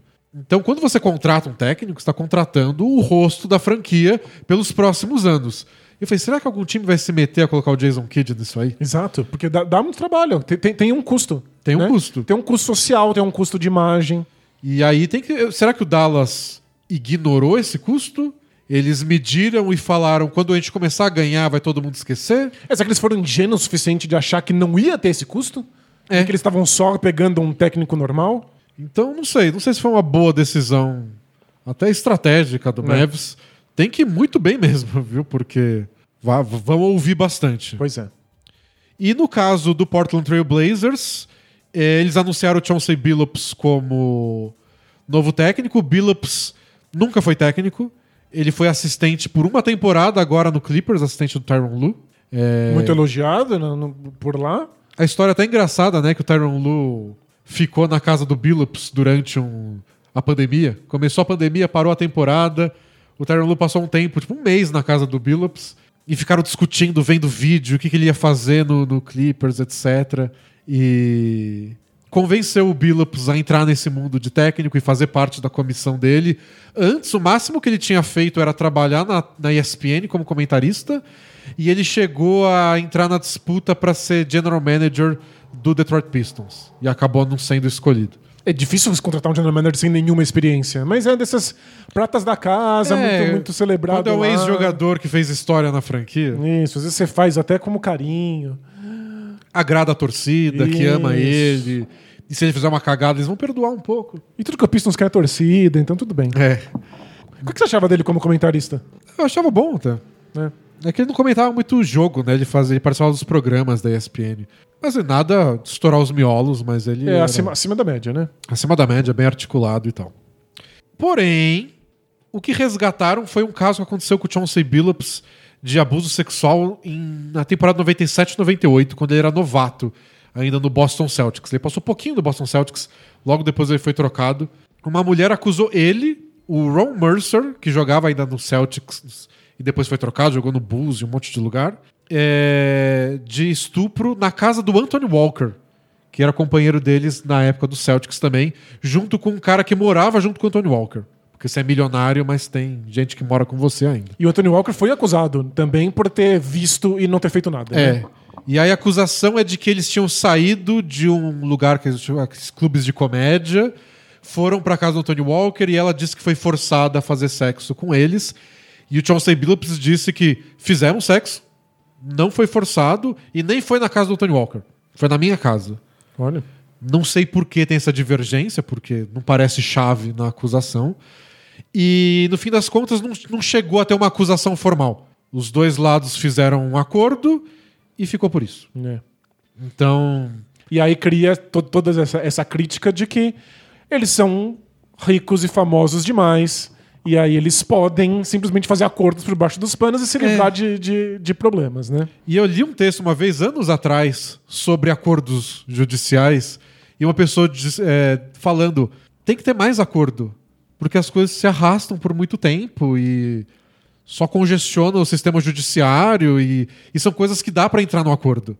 Porém, em casos assim, ainda mais com pessoas públicas, a sensação é: a gente não tem uma resposta, gente não fica sabendo o que aconteceu, ele nega até hoje, e, e aí? O que, que eu acho disso? a gente não sabe como reagir. A justiça não deveria responder isso pra mim? E não. É porque o acordo encerra a questão e ainda não é sequer divulgado como é que essa questão foi resolvida, É. os valores en- en- envolvidos. Porque o- você pode interpretar de qualquer jeito. Não, se ele fez acordo é porque ele é culpado e quis se livrar. Ou tipo, ah não, se ela acusou um negócio e pra arrancar uma grana deles aí fez um acordo.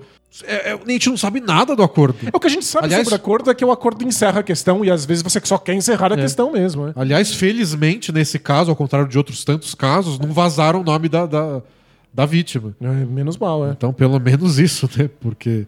Mas aí o assunto ficou nesse. E aí, o que, que você acha disso? O que, que você tira disso? No caso do Kid, ainda tem a história do. Foi acusado formalmente, condenado, pagou a condenação. Pelo menos a história tem um ciclo. Essa parou no meio com o acordo. E o mundo mudou, né? Então, essa história não vinha à tona na carreira dele. Não veio à tona quando a ESPN contratou ele para ser comentarista. Agora a gente tá prestando mais atenção. Em 2020, a gente tá prestando mais atenção nisso. Exato. E, e o Blazers decidiu contratar ele, o assunto veio à tona, a notícia vazou, se eu não me engano, na sexta-feira, e o Blazers foi confirmar só na terça. E esse período todo do fim de semana foi só de bombardeio em cima do Blazers e o Blazers não falou uma palavra, nem para confirmar que ele ia ser técnico. Então ficou só um clima muito pesado. O, o Damian Lillard, que disse que queria o Billups lá, depois apareceu uma matéria do Chris Haynes no Yahoo dizendo: Ah, eu queria ele lá, mas eu não sabia dessa acusação dele. Então, tipo, ninguém quer se comprometer com, É. com a, a possibilidade de que ele seja um criminoso. E aí, por fim, o Blazers disse que convo- convocou uma investigação particular, uma empresa envolvendo aí agentes ex-FBI, para fazer uma investigação particular do caso, e a conclusão deles foi que não teve nenhum crime. Então que o Billups tem razão e que foi consensual. É, mas pro Blazers é muito cômodo que essa seja a- descoberta, É, né? Aí pediram mais detalhes e falaram: não, foi uma investigação particular, a gente não pode mais dar mais detalhes. Vocês vão ter que acreditar na minha palavra. Assim como a gente tem que acreditar no acordo. É. né? A gente não, não tem informações. mesmo. Aí fica, putz, meu Deus. Pois é. E, ou seja, você contrata o Billups, vem no pacote toda a indignação popular que isso pode causar. É, e eu imagino como pro Billups deva ser, deva ser estranho isso, né? Porque, não sei, eu jogava na NBA e ninguém nunca lembrou disso. Um ano depois de ter acontecido, no ano que aconteceu. E passou 15 anos, 20 anos e nada, e agora é a coisa mais importante. Mas o mundo mudou mesmo. Pois é. Agora as pessoas prestam atenção, as pessoas falam mais sobre isso e as pessoas exigem mais das figuras públicas. É, não tenho que. Não tem como fugir. É, não tem jeito. É por isso que eu insisto. Billups deveria ser capaz de, de trabalhar, de ser técnico, especialmente numa situação em que ele sequer foi condenado. Mas toda a comoção popular Tem que lidar com essa história. acontece. E aí eu achei que foi o pior erro do, do, do Neil O'Shea, que é o manager do, do Blazers. Durante a entrevista, ele, coletiva de apresentação do Billups, eles falaram sobre o assunto. Muito rápido. E o Billups disse que. é, ele falou assim, ó. Não há um dia que passe que eu não penso sobre como toda decisão que a gente toma pode ter um impacto profundo em outras pessoas. Aprendi isso muito cedo como jogador e como homem. Tudo tem consequência. E a experiência daquela noite moldou minha forma de tomar decisões de uma maneira inacreditável. Mas é muito genérico, né? E aí o Jason Quick, que cobre o Blazers pelo The Athletic, falou: "Você pode elaborar É, né? mais sobre isso?" Senão fica muito efeito nuvem, né? Aí quando ele começou a fazer a pergunta, o Neil O'Shea agarrou uma garrafa d'água e começou a beber água loucamente e olhar pro lado. E aí a moça da, de relações públicas interrompeu o Jason Quick.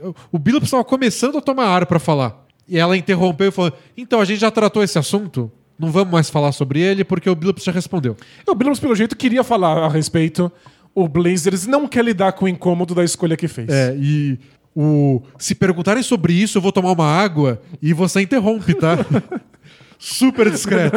Super, ninguém percebeu. Ai, que ridículo, Foi né? muito engraçado. Assim. Ridícula, mas engraçado. Constrangedor. E, e aí eu achei que foi o erro.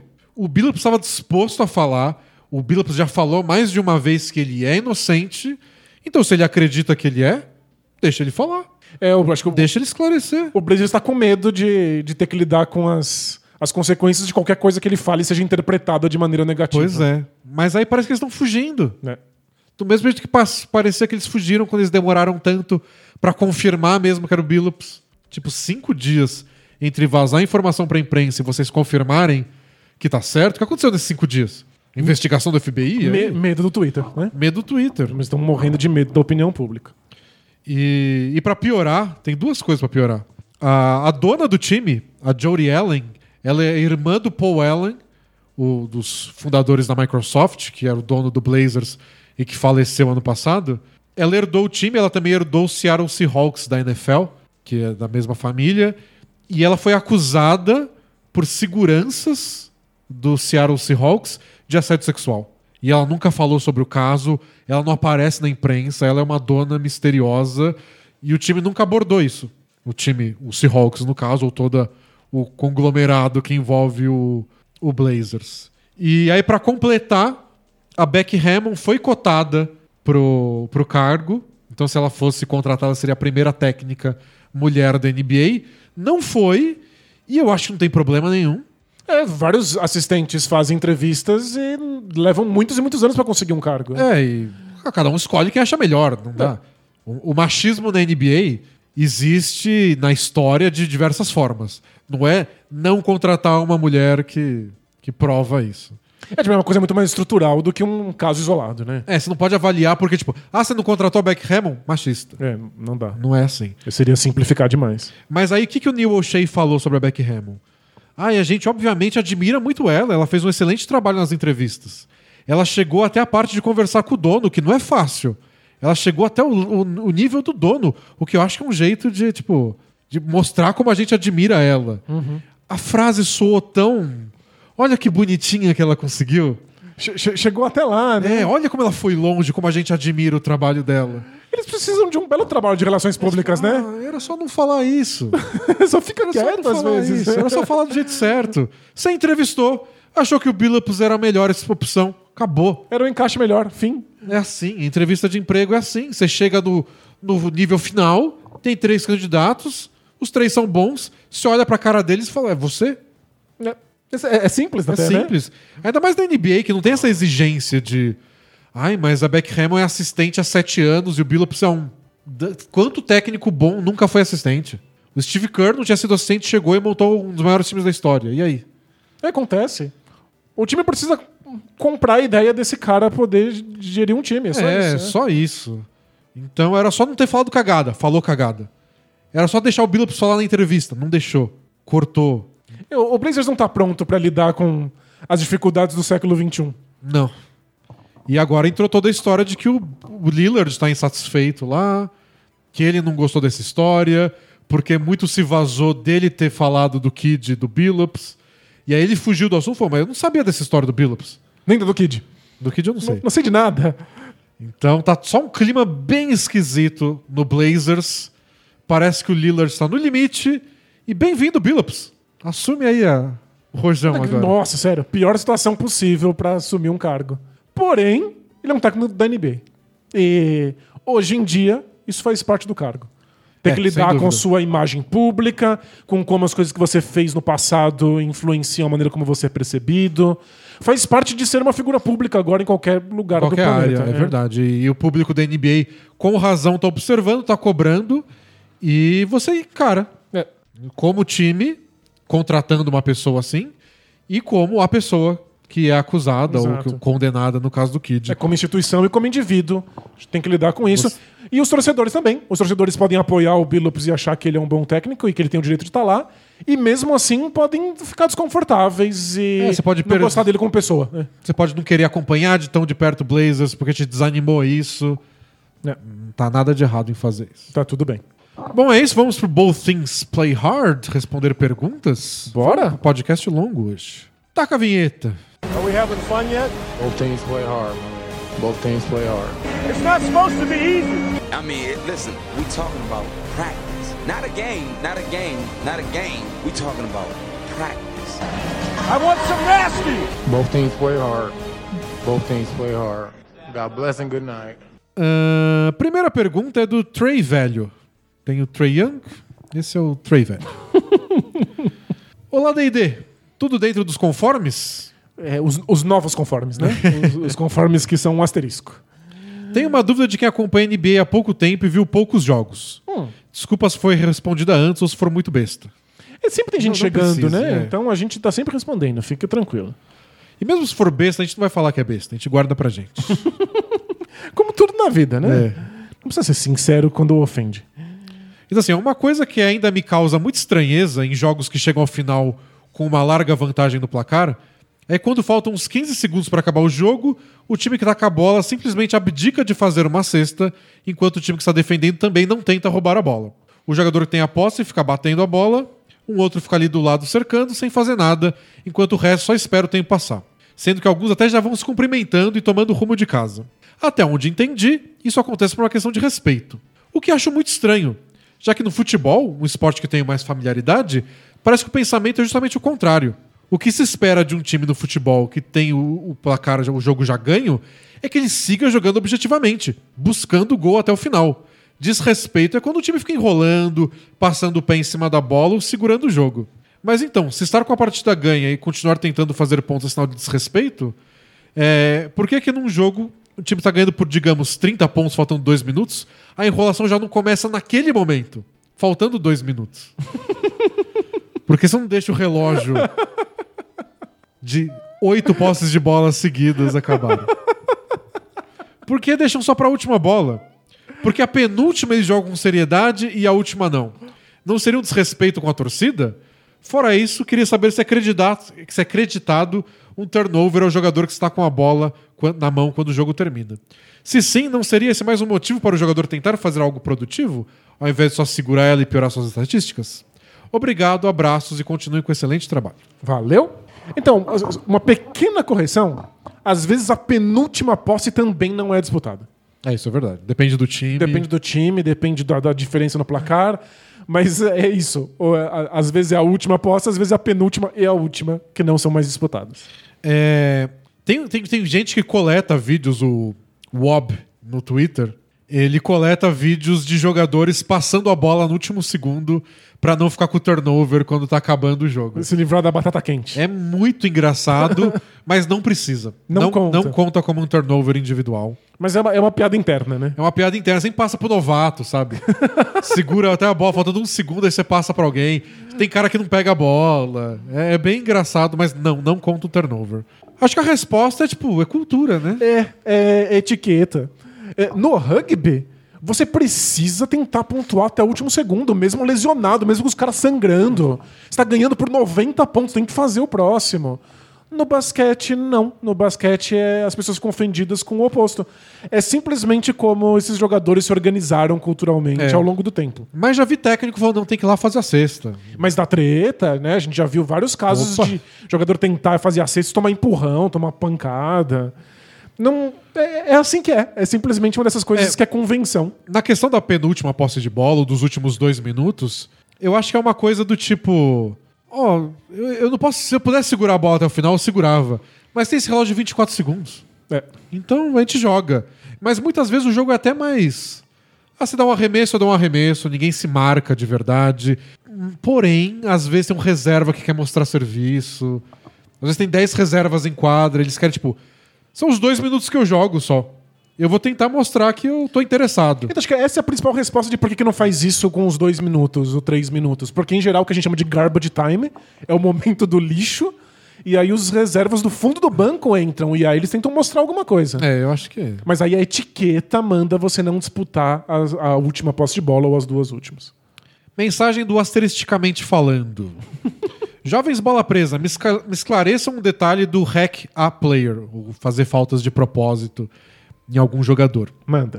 Quando vocês dizem que não pode fazer falta de ataque em um jogador sem a bola nos últimos dois minutos, é porque você não ganharia a posse de bola de volta depois dos lances livres, tornando a estratégia inutilizável, certo? Ou tem outro significado por não pode? Ótimo trabalho. Valeu? É, é isso, mesmo. Não pode porque a, a regra é diferente. Você faz a falta de propósito, o cara bate os lances livres, errando ou acertando, o time fica com a posse. Então é só inútil. O que, aliás, é hilário que o basquete da NBA seja um esporte em que nos últimos dois minutos as regras mudam. É. Sem comentários.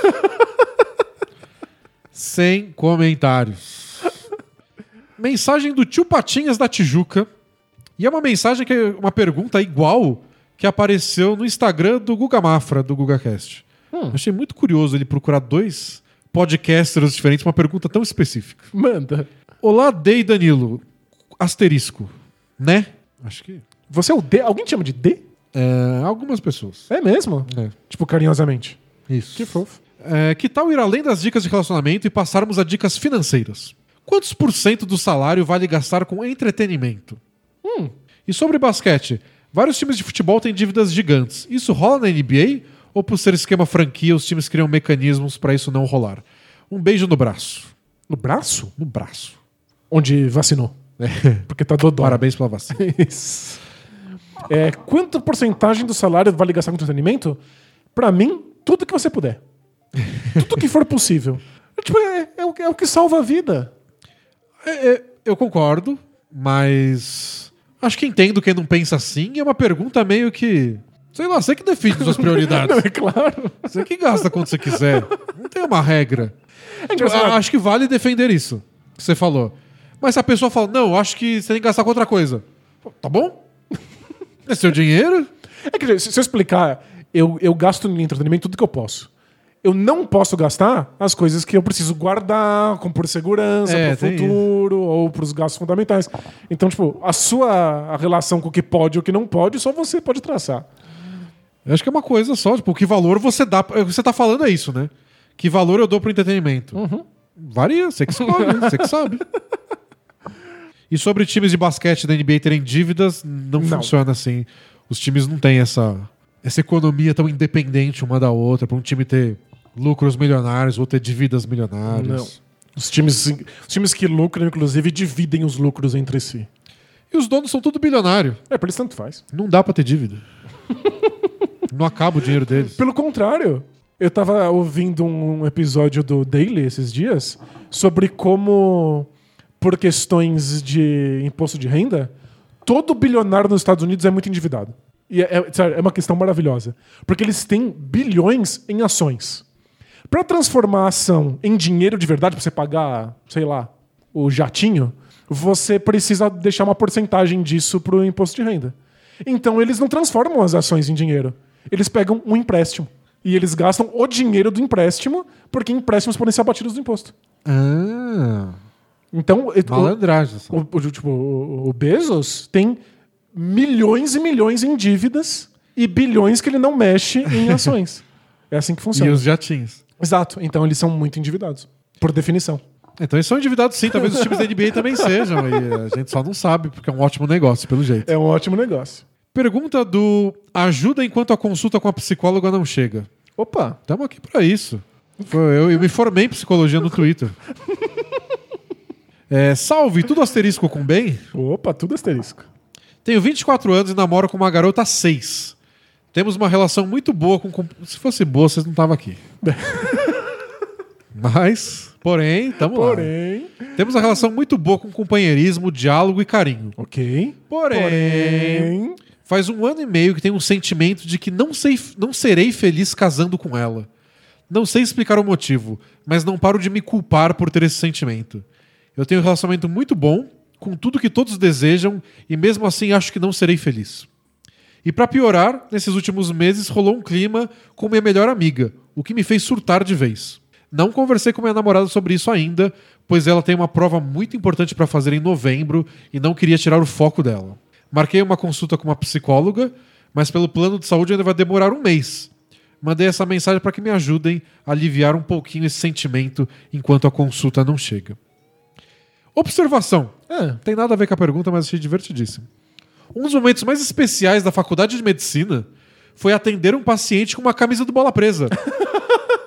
e conseguir criar um vínculo através de vocês, que foi muito importante para o diagnóstico e para o tratamento. Que lindo! Assim como máscaras e distanciamento social, vocês salvam vidas. Sério, que bonito. Ah, eu fiz meu trabalho hoje, então. Salvando uma vida. Não sei vocês aí em casa. Você vai dormir mais feliz. Eu vou hoje, dormir né? mais tranquilo, que a minha parte eu tô fazendo. Ai, que bonito, sério, muito legal. Vendendo camisetas e salvando vidas. Entra aí na Caphead, compre sua camiseta do Bola Mas Presa. tá vendo? Não é impressionante que entretenimento pode criar um vínculo desses? É por isso que você deveria gastar com entretenimento. Gasta, eu, pô. Opa! Eu acho que vale muito gastar. Mas então, e sobre o relacionamento dele que é perfeito, Que é mas ele não é perfeito, feliz? muito bom. Zero defeitos. Então, é, é muito difícil que a gente, não, a gente não tem como saber exatamente, mas tem duas possibilidades principais que eu vejo aqui. É. Uma é que a gente- a gente superestima a felicidade, às vezes. A gente acha que dá pra ser muito mais feliz do que isso e que as coisas precisam ser perfeitas. E às vezes a vida é só a vida. Você não vai ser ultra feliz em todas as coisas que você faz. Mesmo quando ela é perfeita. É, a outra é que talvez seu relacionamento não seja tão bom quanto você imagina. Eu, eu acho que ele tá enxergando de um jeito. Se você tenta racionalizar muito, o que, que eu preciso ter numa relação? É, respeito e a gente tem que se dar bem, e tem que conversar e. Tipo, e eu tenho isso com ela, então deveria estar perfeito.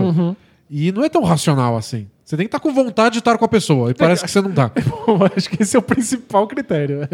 E tipo, ele não vê motivo. Tipo, se eu for terminar com ela, o que, que eu vou falar pra ela? Tipo, o que, que eu fiz? Não, você não fez nada, a gente se dá super bem. A gente tem um super companheirismo e eu tô até preocupado com a prova que você vai fazer. É, então. E aí ele não sabe por que ele tá terminando. Eu acho que essa é a questão. Pode ser. Tipo, a gente não brigou, ninguém traiu ninguém. Eu quero muito um motivo, porque eu não quero mais estar nesse relacionamento. Mas eu não tenho esse motivo. É, não, é, se for isso, né? O, o motivo que ele tem é. ele- você não tá afim. É. Você tá interessado em outras pessoas e teve um troço aí pela sua amiga. Já passei por isso no relacionamento antigo. A gente só se dava muito bem. Mas não tinha mais a relação. É. Mas ninguém terminou porque, putz, a gente se dá tão bem. a gente tem tudo que a gente Vai- gostaria. vai né? terminar por quê? E no fim era terminar porque a gente não quer mais. É só isso. Mas, sei lá, na juventude, né? É. É que eu, fiquei- eu fico com medo, às vezes, das- da pessoa ser, tipo, ser muito feliz no relacionamento dela e ela só não é tão feliz quanto ela acha que ela deveria ser porque ela assistiu no filme, sabe? Pode ser, é verdade. E, tipo, a gente não é tão feliz assim com, com, com as coisas como a gente gostaria. a gente é feliz em Hollywood. momentos e depois É. não é. Tudo tem suas dificuldades. Mas eu acho que tá mais próximo pra isso aí que você imaginou. Ele não tá afim mesmo, né? É, Ainda mais teve clima com a amiga. É. Ah, bom, dá tempo. Não, não dá tempo de nada, a gente faz mesmo assim. Tá, é que tem duas perguntas menores, vamos ver se dá. Vamos ler a primeira, vamos na ordem, vai, não vou ficar escolhendo muito não. Vamos lá. O que é traição? Interrogação. É assim que a pessoa assinou. Começou bem, né? Olá, D&D, tudo certo com o asterisco? Asterisco. O asterisco veio depois da interrogação nisso. Acho, acho esteticamente inadequado, mas correto. É que parece que a- o asterisco é pela interrogação. tipo, é uma pergunta, mas talvez tenha um porém. Mas diz assim: estou vivendo um dilema sobre o que seria traição.